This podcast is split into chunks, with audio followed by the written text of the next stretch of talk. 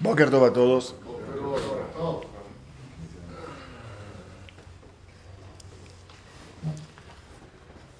Eh, Boker Tov. Vamos a ver hoy, Besat Hashem, cómo funciona el abanico de opciones de Akadosh Baruchu sobre todo lo que está pasando y puede pasar. Una vez, si se acuerdan, hablamos, necesito repetirlo, respecto, lo llamaré así, al libre albedrío dentro del plan establecido. Libre albedrío dentro de un plan que ya está de alguna otra forma, marcado. Voy a dar un ejemplo rápido para que me entiendan. ¿Cuántos años tenían que ser esclavos en Egipto? ¿Ah? De, dónde lo dice? Dice el Pasuk así. Yadoa te da aquí. Ger y Ezar Aja. Beeretz lo laem. Es lo mismo. Vaavadum. Ve'inu. 400 Shana. Eh, extranjeros en, su tierra será, será tu descendencia, trabajarán y serán afligidos 400 años. ¿Se cumplió? No. ¿Y? ¿Cómo que no? ¿Y dónde está la palabra de Hashem? ¿Cuántos años estábamos en Mitzrayim? Dos días. Dos días, pero Dios, Dios, el versículo dice 400. Empezó desde que nació Isaac, ¿no? ¿Y por qué no desde que nació Metushelah? ¿Y no porque nació Jacob? ¿Qué? Buscamos un truco para que nos cuadren los 400 años diciendo que es del nacimiento de Isaac. ¿Cómo funciona eso? Respuesta. Las palabras son las mismas. Tu libre albedrío es darle un sentido leve, incluso a un decreto duro. Vamos a ponerlo de lo más leve posible. Puede ser que esto comience 25 años antes que nazca Isaac, desde que Dios se lo dijo a Abraham, vino en Brit Ben Abetarim tenía Abraham 75 años. Cuando nació Isaac tenía 100 años. ¿Podríamos empezar el conteo de los 400 años desde que Hashem se lo dijo a Abraham? Sí. No. Sí. no. Esta palabra no cuadraría. Ah. Ah, no tiene descendencia. Gerie Zaraja. Zaraja es tu descendencia. Entonces no puede empezar. ¿Cuándo es lo mínimo que puede empezar? Cuando nació Isaac. Y se cumplió que Isaac era extraño en su tierra. Nunca salió, Nunca salió de Israel. ¿Está extraño en su tierra? Sí, porque no es su tierra. ¿De quién era la tierra? Cananitas. Cana- Cananitas. Él vive como extranjero en un país que será de él, pero ahora Es extranjero. extranjero. ¿Se cumple o no? Sí. ¿La vive bien como extranjero? Relativamente. Sí, ahí la lleva. Babadum, trabajarán. ¿Trabajó? Sí, como los pozos. Sí, trabajó haciendo mucho dinero. Exacto. ¿Dónde dice aquí pobreza? No. Babadum. ¿Pasó vida de afligido un poco? Sí, era ciego. O le robaban los pozos, tenía que pelear. El mismo versículo, vámonos una generación después. Jacob vino. Dos generaciones. No, Isaac. Y Jacob vino es Ger, extranjero, Sí. pero súbanle un poquito el grado. Se tuvo que ir de su casa a casa de Labán. Entonces es un, es un extranjero más oficial. ¿Trabajó? Sí. Fue afligido por Labán, por todo lo que le hicieron. Le quitaron a Diná, tenía problemas con Yosef. Sí, un grado mayor. Iremos a Mitzrayim cuando llegamos a Mitzrayim. En la época de Yosef, ¿no? ¿Éramos guerra en una tierra? Sí. Toda la descendencia. ¿Trabajamos? Uh, había muchos empleados. A Israel era muy bien conectado al gobierno de los Ixos. Otam, había aflicción, sí, problemas, ya sabes, política. Cuando empezó la esclavitud, la misma frase, solo se la subió el grado. ¿Estábamos extranjeros? Sí. Sí, te lo hicieron entender que no perteneces. ¿Y trabajamos? Pues claro, como esclavitud. ¿Y sufrimos? Sí, matando a los bebés. Ahí se cumplió 400 años de qué? De la misma frase, pero no de la misma forma. ¿Entendimos cómo funciona? Sí, son más agudos, sí, son más... más... Es decir, es mi frase que dije. Teníamos 400 años de libre albedrío dentro de un plan establecido. Podíamos vivir 400 años en Egipto con problemitas, como era la época de Yosef hasta el final. Sí. Podíamos sufrir, podíamos, escuchen bien, podíamos estar esclavizados construyendo Egipto con latigazos en la espalda 400 años. Sí. ¿Cuántos años fuimos esclavos? No. 86. ¿No lo sabían? 86 años. Desde que nació Miriam. ¿Podías 400 años de latigazos? Sí. ¿Romperías el veredicto? No se cumpliría. Este ejemplo es muy importante para entender cómo Akadosh Baruj muchas veces dice cosas y nosotros tenemos un gran libre albedrío para decidir cómo se va a cumplir.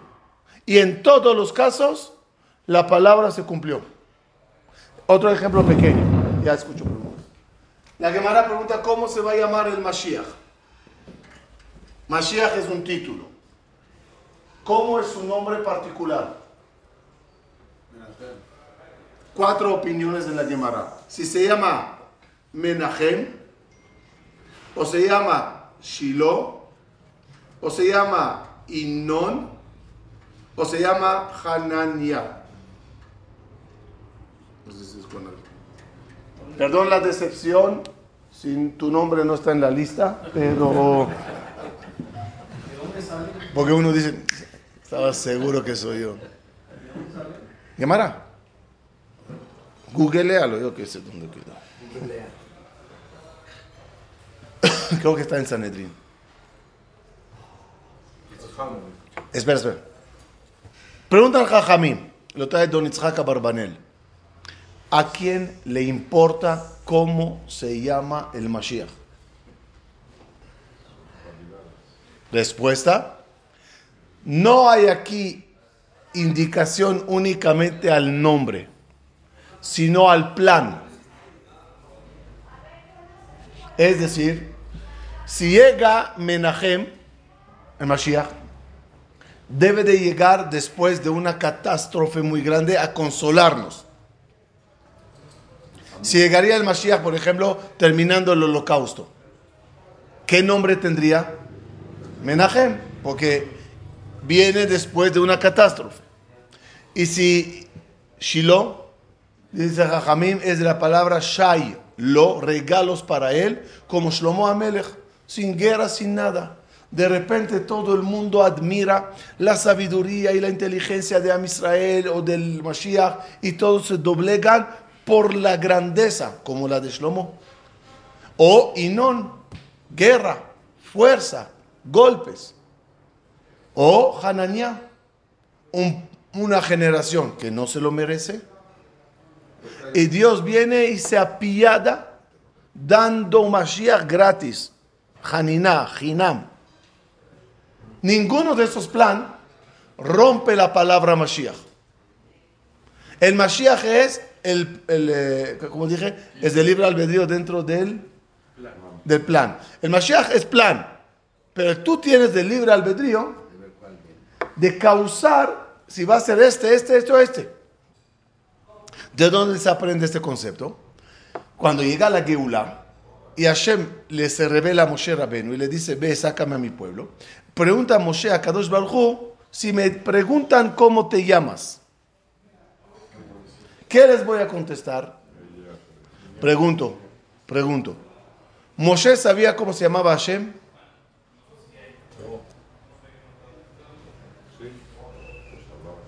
Seguramente sí. Rafa. ¿Sabía cómo se llama o no? Sí. A ver, vamos a ver. Vamos a ver. Cuando Moshe era joven, por lo menos 60 años antes de esto, y ve al egipcio pegando al hebreo. ¿Cómo mató Moshe al egipcio? Con Shema Meforash. El nombre más complicado de Akadosh Bajo de combinación de tres letras por 72. Si sabía el Shema Meforash, no sabía decir Dios, God, Elohim. Respuesta. Moshe dice, entiendo que es el plan. Tú vas a llegar, tú nos vas a sacar. ¿Me puedes decir bajo qué nombre vienes? Porque si vienes como Yudke Vavke, habrá bondad. Si vienes como Elohim, habrá justicia. Si vienes como Tsebaot, habrá guerra. Ya entendí que ya llegó la hora de salir. Pero ¿bajo qué plan?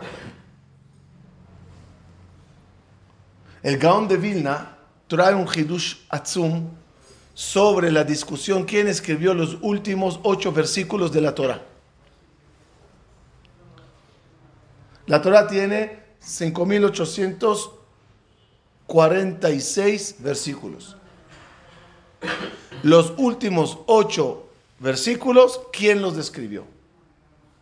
Porque hay discusión o falta de claridad. Porque esos versículos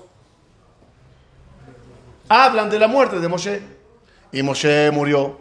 Y Hashem le enterró en la montaña de Nebo. ¿Quién escribió eso?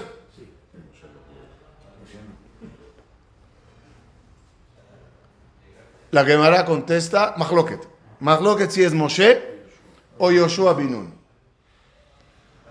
Una, la respuesta de la Gemara es muy interesante. Moshe Kotev Bedema. Moshe lo escribió Bedema. Esa palabra rara. Bedema. Ma, ma, ma, ma. Bedema. ¿Qué es Bedema? Lo más fácil es, el Peshat Pashut, con lágrimas. Hashem les escribe. Y Moshe murió y él está escribiendo su muerte. Dice el Gaon de Vilna y trae una prueba muy interesante que la palabra Bedema en hebreo, en las Mishnayot, significa revuelto. Una persona que se le mezclaron las frutas que hizo Maaser con la que no hizo Maaser. ¿Cómo se llama el paquete revuelto? Dema. No tiene que ver con Demai. Demai es con Aleph. Bedema es revuelto. Dice el Gaon. Cuando Hashem creó el mundo, usó letras para crear el mundo. Baruch Sheamar, Maamar. ¿Qué dijo? Según la Kabbalah, dijo el abracadabra de las letras que molecularmente forman las cosas y usó las claves de la crea- creación que son letras. Bereshit bara Elohim. Et. Lo primero que creó Hashem es Et, de la Aleph a la Taf. Y en toda la creación fue combinando. ¿Cuántas veces usó la Aleph? Inventemos. Mil, mil veces. ¿Cuántas veces usó la Bet? Mil doscientos veces. ¿Cuántas usó la Yud? Diez mil veces. Ok. En base al en base a las veces que Dios usó cada letra en la creación, es las veces que aparecerá esa letra en la Torah. Habrá que tener en la Torah, invento, mil Aleph, mil doscientos Bet y diez mil Yud.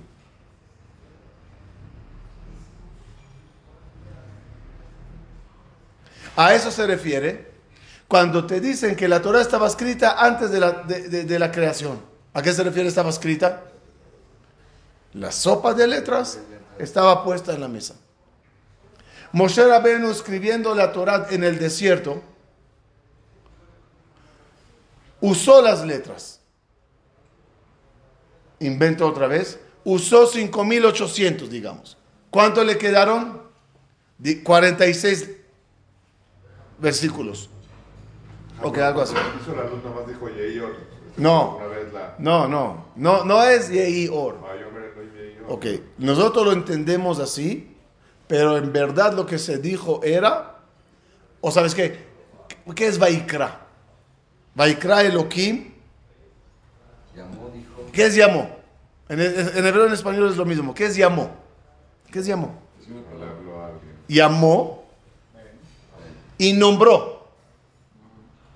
¿Sí o no? Y llamó Dios a la oscuridad noche. ¿Qué es llamó? ¿A quién llama? Explica la Kabbalah. Llama a las letras que compondrán lo que va a crear. Dame cuatro lame, dame ocho. No entendemos eso porque para nosotros letra es, letra es un símbolo. ¿Cómo se dice letra en hebreo? ¿Y qué es ot? Señal. Ya que cada eh, garrabato de letra es una señal a una fuerza celestial que hay. Entiéndalo en átomos.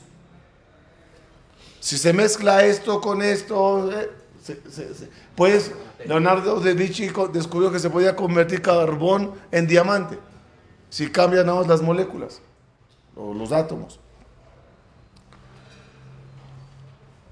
Por eso el pasuk dice más completo, Bereshit bara Elohim et, ¿qué es et? Ashamayim. De la Aleph a fuerzas celestiales. Ve'et a Ares. Y de Aleph a la en garrabatos. Ahora, regreso a Moshe. ¿Qué le pasó a Moshe al final de su vida, cuando ya se tiene que ir? Se quedó con un banco pequeño de letras, que son las que no se usaron. Viene Moshe a Yoshua y le dice, esto es lo que sobró. Con eso escríbelo.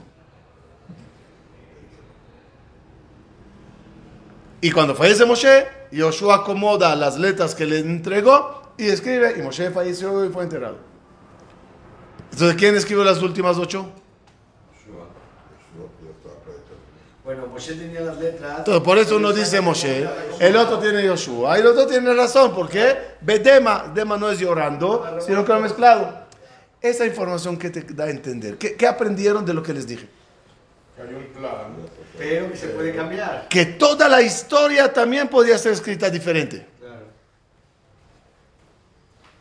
¿Acaso cabe en la mente que venga Korah y diga, yo tenía que alzarme contra Moshe? Sino que este, ¿qué estaría escrito en la Torah? ¿Existe ese argumento? No.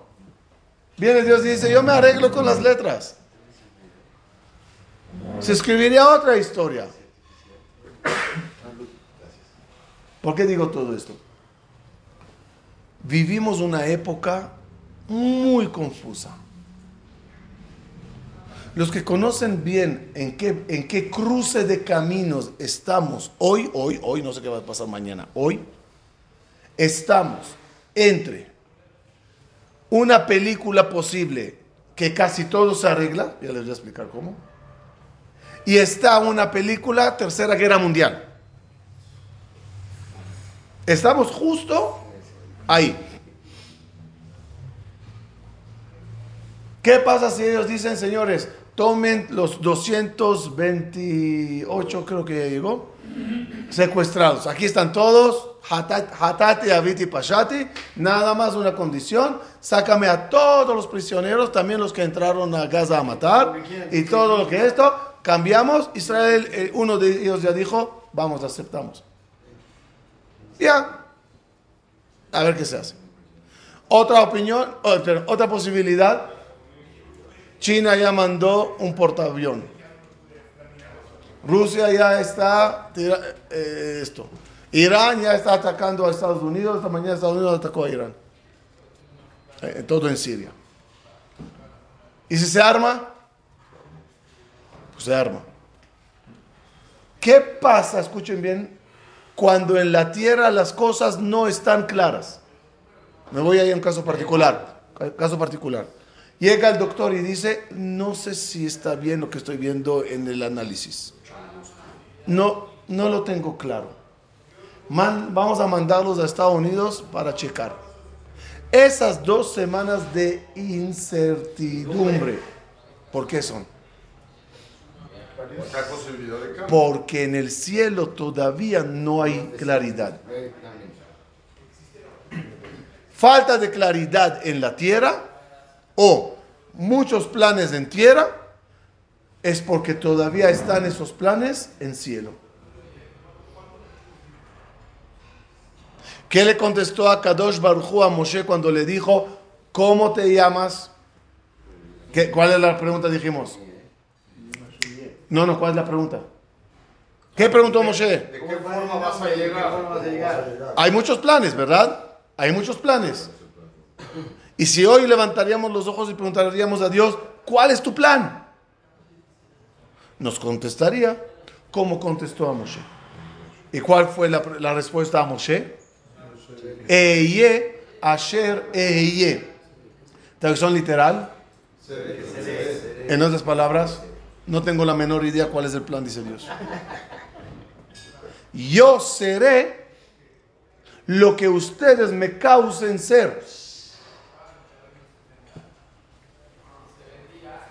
Cuando estaba parado Moshe en el mar gritando, egipcios atrás, el mar por delante. ¿Qué le dice a Kadosh Bajo a Moshe y a todo a Israel que estaban segundo rezando y pidiéndole a Dios? Matitza Kelai. ¿Cómo que Matitza Kelai? Sa. Lo estudiamos aquí en Nefesh Ahai. Comparó a Kadosh Barjo a Israel Susati Berichve Paró Dimitich Rayati. Como los caballos de Paró te comparo a, ti, hija mía. ¿Qué de igual entre los caballos de Paró y nosotros?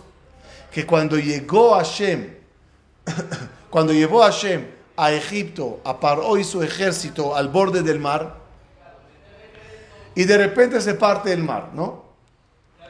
¿Qué harías tú como egipcio? ¿Entras o no? Ya habido 10 plagas. De repente un fenómeno anormal. Y sabes que se abrió por ellos, no por ti. ¿Entras o no? ¿Sabes por qué entraron?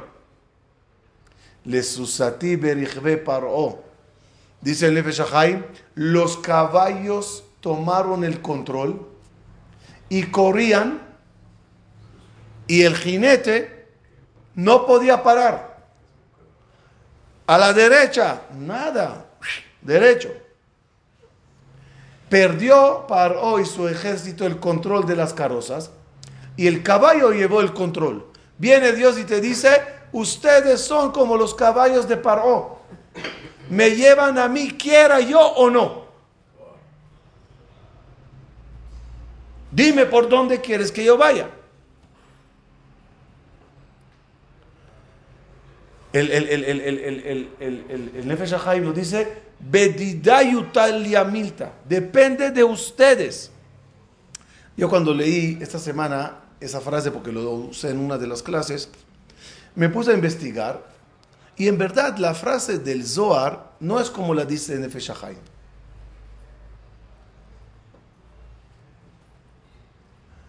La frase de Dios fue, Beatica talia milta. Para no enredarnos, hay el Dios de la naturaleza, es decir, el Dios que se refleja en la naturaleza, Elohim, y hay más elevado y hay más elevado. Lo más elevado, milagro de los milagros, se llama Atika. Atik Yomin. Viene a Kadosh Bajo Moshe y le dice, vuestra salvación depende de Atika, es decir, de mi plan en el nombre más elevado existente para hacer este gran milagro histórico. Entonces, ¿de quién depende? No entendí. Hello, se me fueron.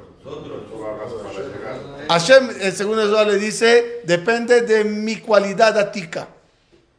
Y el Nefesh Haim le dice, pues depende de ustedes. La respuesta no es contradicción. Si ustedes activan atica, habrá milagros.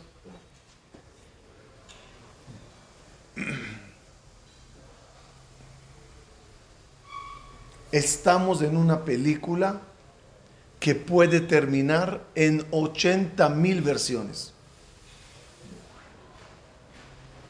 Ya se está hablando que Egipto se está rajando del acuerdo de paz. Y Egipto tiene un ejército que nadie habla de eso porque todos, todos creemos que estamos bien.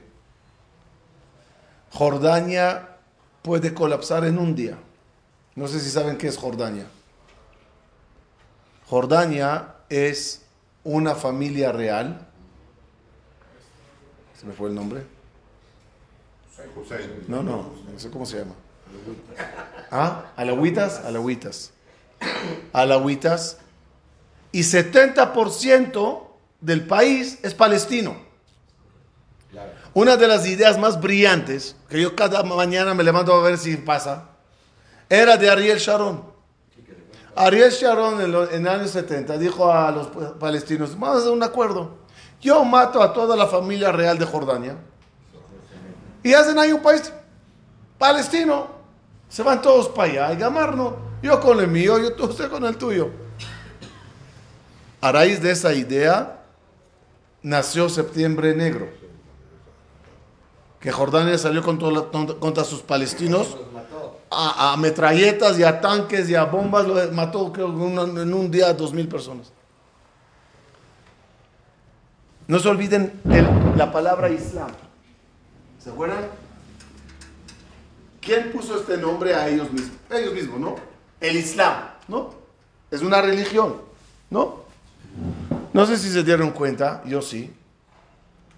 Son los países que amenazan o rodean Israel. Irán, Yardén, Suria, Lebanón, Mitzrayim.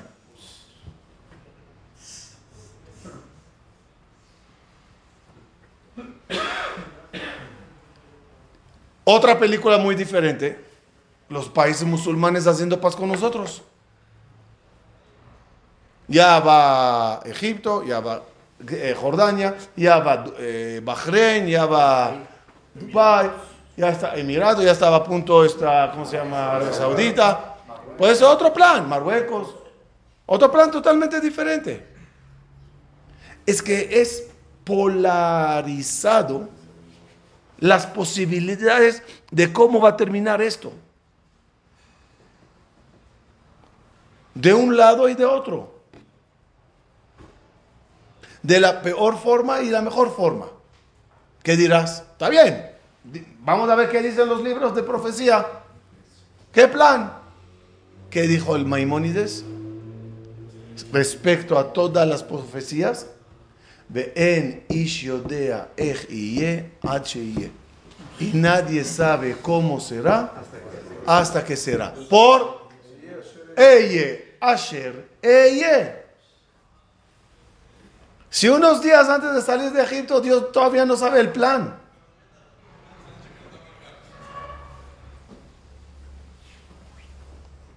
¿Qué clase de nombre viene Dios y qué clase de nombre viene el Mashiach? Cada uno es otro plan. ¿De qué depende entonces? De Susati, de nosotros los caballos. Como dice el Pasuk, Rojev Shamaim Beezreja. Dios cabalga el cielo con tu ayuda. ¿Cómo eso? Sí. Yo soy el, el, el, jinete, pero tú me das la fuerza o la orientación por dónde ir. La parasha de hoy, en ella se halla la raíz. En la parasha que vamos a leer mañana, Lech Lecha, se habla del nacimiento de Ismael. Uno de los versículos que nos llama mucho la atención, antes de eso, dicen, me dijo una vez un amigo que todo es por culpa de Abraham. Cuando Dios le dijo, agarra a tu hijo para la queda, ¿no? ¿Qué dijo Abraham? ¿Cuál hijo? Tengo dos. Al que amas, amo a los dos. El que esto. Dijo uno, ya Abraham, ¿qué preguntas? Agarra a Ismael, mátale, Nos ahorraríamos muchos problemas, así sería. Pero lo más interesante en el pasú, ¿cuál es? Que viene a Kadosh Barhu, le avisa en la parasha a Abraham que va a tener otro hijo, que es Yitzhak. Miren las palabras. Vayomer Abraham, perdón. Eh, Vayomer Elohim el Abraham, Sara lo dirá Sara, llama a Sara, la voy a bendecir y la voy a dar un hijo. Y agradeció Abraham, Vayomer Abraham, el, el Elohim, y dijo a Abraham a Dios, Lu Ishmael y Faneja. Por favor, Dios, que solo Ismael viva delante de ti. Alevay, ojalá que Ismael viva. ¿Qué es esta petición? Sara ya está viendo el problema futuro. Y la semana que entra va a pedirle a Abraham vino Garesh, expulsa a Ismael. Al mismo Abraham no le pareció. Y Hashem le dijo, Kola tomar leja Sara, hazle caso. ¿Cuál es la posición de Sara? ¿Cuál es la posición de, de Abraham? Respecto a Ismael. Los que me siguieron en las clases, comprobé es un, es un Pirke de Rabbi Eliezer. Lo leí en el libro de Rab Neugershal. Ahí se equivocó un poquito. él dice que es capítulo 33 y es capítulo 44. 43 dice él. O tenía otra versión. Que ahí trae algo anormal. Que sepas que el pueblo de Amalek que tienes mitzvah de aliquilar, se mezcló con los Ismaelim en el sur de Israel. Quiere decir, según ese pirque de Rabbi Eliezer, que hay dentro de Ismael Amalek. ¿Dónde? Si seguimos la historia de Purim, ¿dónde estaba Amalek? En Persia. Persia se convirtió en un país musulmán, Irán, y Amalek se quedó allá en una parte hoy en día, si queríamos leer el mapa en base a eso, todo el pueblo iraní, no tenemos ningún problema con él. Hasta el 73 con el Shah había acuerdos increíbles entre Israel y Irán. Solo que en un momento dado, el Amalek interno de Irán, las ayatolas, se apoderaron del país musulmán ismaelita. Y el Pasuk ay, se me fue el paso, desde Javier era, dice, Amalek se mezcla y Yoshve Pleshet. Amalek se mezcló en Pelishtim. ¿Dónde es Pelishtim? Gaza. Ve im Yoshve Tzor. Y con los habitantes de Tzor. ¿Dónde es Tzor? Tzor, sur de Líbano. Donde están todas las bases de Hezbollah. El paso ya te lo dice dónde va a estar Amalek. En base a eso, dije, cada soldado que va a salir a esta batalla, o que ya están haciéndolo, tiene que saber que está cumpliendo la mitad de Mahotim Zeher Amalek, porque la profecía final es que la guerra va a ser contra Amalek. Ven que la Kadosh Bajú Shalem y el trono de Kadosh Bajú no es completo hasta que no se elimine Amalek. Ahora entiendo lo que pide eh, Abraham Avinu. Viene Abraham viene y dice a Dios, por favor, que Ismael sí viva. Es decir, Abraham viene a Dios y dice, por favor, que Ismael sí viva. En, la guerra final, en, el Biur Hametz final, que sean castigados a Amalek. Pero Ismael no. Y la verdad, yo no tengo ningún interés que se mueran todos de Arabia Saudita o de Marruecos. Hay, hay ismaelitas buenos. Vivimos con ellos años. El Amalek veneno dentro de, pues ese sí. Y Saraya advierte y dice que no, que no peleen la herencia. Bótale para que no pierda, para que no pelee la herencia. Por ese pasuk, lo voy a decir así, no sé, atinó, adivinó, o mejor, Rabbi Shimon Bar Yochai, hace 1800 años, antes que nació el Islam, donde todavía eran beduinos por allá en los desiertos, y en el mapa político estaba, ¿qué quieres? Grecia, Egipto, Roma, Persia. El que no estaba en ningún lugar mencionado son los ismaelitas. Viene el Zohar y dice, cuando llegue la hora que retornemos a la tierra de Israel, ya en 1800 años, de todos los imperios que hay en el mundo hoy en día, ninguno de ellos te va a molestar regresar, salvo los ismaelíes. Y dijo Rabbi Ismael, no se me confundan, el jajam se llamaba así. Después de la destrucción del templo, Rabbi Ismael, él, era. No, creo, no que, no quiero decir algo que no es. Rabbi Ismael dice: Estamos hablando o que el templo está construido o se destruyó. En el futuro, dice Rabbi Ismael, todo este lugar arruinado ¿Se imagina cómo era en la zona del Bet post destrucción y quemada? Este lugar quemado, destruido, será remodelado por los ismaelitas. Y ellos construirán su casa sagrada en este lugar de Kodesh HaKodashim. Te lo dice Rabbi Ismael antes que hay Islam, antes que hay Muhammad, antes que hay nada. Porque es muy importante esa frase. Y yo, me confieso, por cobarde y por falta de fe que tengo, no escribí eso en el libro de profecía. Eh, lo que dije sí lo escribí, lo que viene. Y dice Rabbi Ishmael, ¿sabes cómo va a ser la última guerra? Los edomitas, en palabras de hoy, Europa, Estados Unidos, tendrán guerra con Ismael.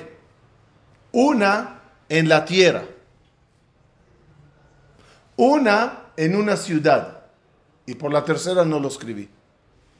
Y la tercera en el mar. Pues, a, mí, no se me hizo, no entendía qué tiene que ver en el mar. Los portaaviones. Entonces no lo puse por tonto. De repente ves portaaviones llegando. ¿No? Ya te estás asustando. Oye, ¿no será esta la que dijo Rabbi Ishmael? Si la atinó sobre lo que va a pasar en, la mezquita de Al-Aqsa en, Jerusalén, oye, ya tiene crédito. Claro. Pero si somos los jinetes sí. de, de ¿no? sí. Los caballos. No se está decretando ahí también. No están esos jajamim, esos. Eh, no pueden, otra vez. algo que entonces ellos están dirigiendo ese No, no, te está diciendo, acuérdate de la frase que dije, tenemos libre albedrío dentro de un plan establecido. Ellos te pueden poner el plan establecido, ¿ok? Ahora, el libre albedrío, los caballos, van a causar a esas mismas palabras, Kiger y un millón de explicaciones. Un misil de portaaviones a Hezbollah o a Irán y un cohetito chiquito al, al portaaviones que no le hizo nada. ¿Se cumplió? ¿La de Rabbi se cumplió? sí, había guerra. 80 mil misiles bombardeando, hundieron el barco, ¿se cumplió? Se cumplió. Hay un libre albedrío dentro de un plan establecido. Y nosotros tenemos que lograr con nuestras acciones la mejor traducción y el mejor plan sin cambiar las palabras. Eso desde la creación, ¿no? ¿Sí? Cuando Hashem le dice a Adán no comas, Tu día. dependió de si comía o no comía. Él tenía un plan. No, no, no. Ahí Dios le dice, en el día que comerás, morirás. ¿Se cumplió esa orden? Aparentemente no. Dios le dijo, en el día que comerás, morirás. ¿Comió o no murió? Viene Dios y dice, mi palabra no la voy a romper. No será en tu día, será en mi día. Como dijo David Amenagetelim, Elef Shanim. Entonces, es, es siempre la regla. La palabra no se va a romper. La ¿Qué pasaría si Adam Arishon, qué pasaría si Adam Arishon actuaría diferente? No. No, no, no. Imagínense que Adam Arishon no sé, insultaría a Dios y agarraría otra manzana y la eh, manzana digo, otra fruta y la comería. A lo mejor diría, ¿sabes qué? Pues ya. Hoy. Next. Segunda versión. Adam 2.0. ¿Me entiendes? Todo podía ser. Lo que quiero decir es que el futuro de la historia le escribimos nosotros con las mismas letras que Dios nos dejó. Yoshua, por lo menos metafóricamente, ¿podía escribir otro, otra palabrita con las mismas letras? Yo digo que sí. La Moshe en toda la Torah, ¿podía no poner la historia de Korah si no pasaría? Sí. ¿Las letras se quedarían? Las letras. Sí, claro. Las letras sí, las palabras no. Es el lema que tenemos que saber. Nos faltó poquitas letras para cerrar la historia. ¿Qué se escribirá con estas letras? Depende de nosotros. Las letras futuras están bedema, mezcladas. Y podrá escribir un final así y un final así. Y todo depende de ti, caballo, de nosotros, caballos, que llevamos a Boreolam a las cosas que queramos, que podamos. ¿Qué hay que desear? Y eso, con eso cierro. ¿Cuándo pasó el primer conflicto entre Ismael y Isaac? De niño, De niños. ¿Cuál era? Mensaje que Ismael le tiraba flechas para matarle. ¿Cuál fue el diálogo que Ismael estaba ganando a en, la- en la- en- en el diálogo? El Brit Milá. Milá. ¿Qué pasó ahí? Ismael le dice a Isaac, yo tengo más méritos que tú. Sí, aclarando la palabra méritos. El Zohar dice que la tierra de Israel se obtiene por el zehut del Brit Milá. Viene Ismael y dice a Isaac, mi mérito es mayor que el tuyo porque a mí me lo hicieron a los 13 años. Tú te lo hicieron a los 8 días. no tenías ni voz ni voto. Espera, hasta aquí en la discusión, ¿quién gana? Gana Ismael a Isaac. En ese momento le dice Isaac a Ismael, si a mí me pide a Kadosh Baruch Hu mi cuello, se lo daré. Vaya Jara de Barim a él, y fue después de estos de Barim, dice Rashi, ¿qué de Barim? De ese diálogo. Le dice a Kadosh a Abraham, agárrale a Isaac y haz a quedar. Y la disposición de Isaac de dar su vida por Akadosh Baruchu es la que ganó el zehut de Brit Milá de Ismael. Dice Jajamim y así será al final de los tiempos. El motivo que Ismael pudo vivir en la tierra de Israel durante todo el tiempo que nosotros no estábamos era por el zehut de su Brit Milá. Y al final de los tiempos llegará y se activará el zehut de la Akedah. ¿Qué es? ¿Cómo es? No tengo la menor idea. Pero ese zehut de la Akedah es lo que le dirá Abraham vino a final a Ismael, Shevula Mahamor. De lo alto que eras por tu Brit, a grado de Hamor. Y la Geulá final, no de balde, dice el profeta, y llegará, Zaharia, creo, y llegará el Mashiach, Rajev al Hamor. ¿Y cuál es el problema que llegue sobre un camello? O en un Harley Davidson. Hamor alude a Ismael. Por eso Jajamim dijeron desde antemano, la Geulá final tiene que ser con Ismael, con el Amalek dentro de Ismael. Y llegará la Geulá Ani Rojev al Hamor. ¿Cuándo? Ahora sí, el ejemplo de los caballos para cerrar.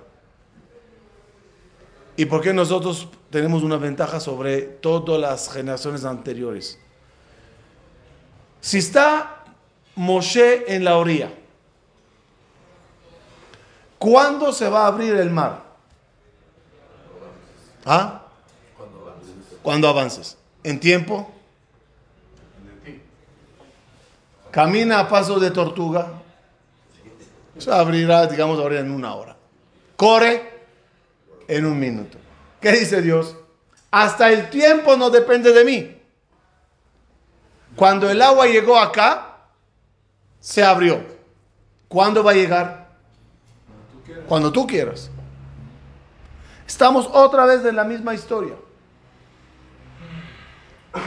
Caminas, pues caminará. Corres, pues correrá. Nos volveríamos locos para saber cuánto de la historia dependió de nosotros y cuánto de la historia dependerá de nosotros. Podíamos cambiar la historia 80 mil veces. Les dije eso y acá les digo, termino, pero que lo tengamos aquí. Cuando llegue la Geulá, ve allá hora levaná que hora jamá. Ve hora jamá. Y yeshivatayim, la luz de la luna será como la del sol. Y la luz del sol será. Set, no. Shivatayim siete veces más de lo que es. Hasta aquí nada más lo que quiere decir es claridad. Habrá claridad. Pero hay una palabra más allá. Que or shivatayamim será como la luz de los siete días. Su luz de siete días. En la creación no había siete días de luz divina. El miércoles ya se hizo el sol. Dice el Zohar, como los siete días antes del diluvio. Que eran los siete días más iluminados en la historia.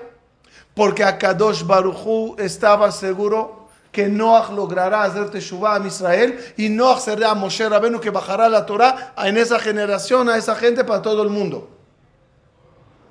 ¿Cómo termina el, el Zohar este plan? En dos palabras. Velo Atzlach.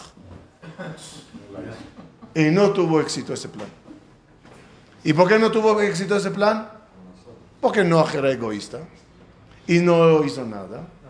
Y en vez de aguas de sabiduría, se llenó el, el mundo de aguas de diluvio.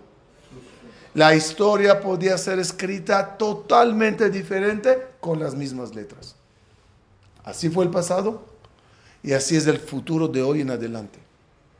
Ojalá logremos escribir la mejor historia, el mejor final feliz. Está en nuestras manos y lo lograremos. Shabbat shalom.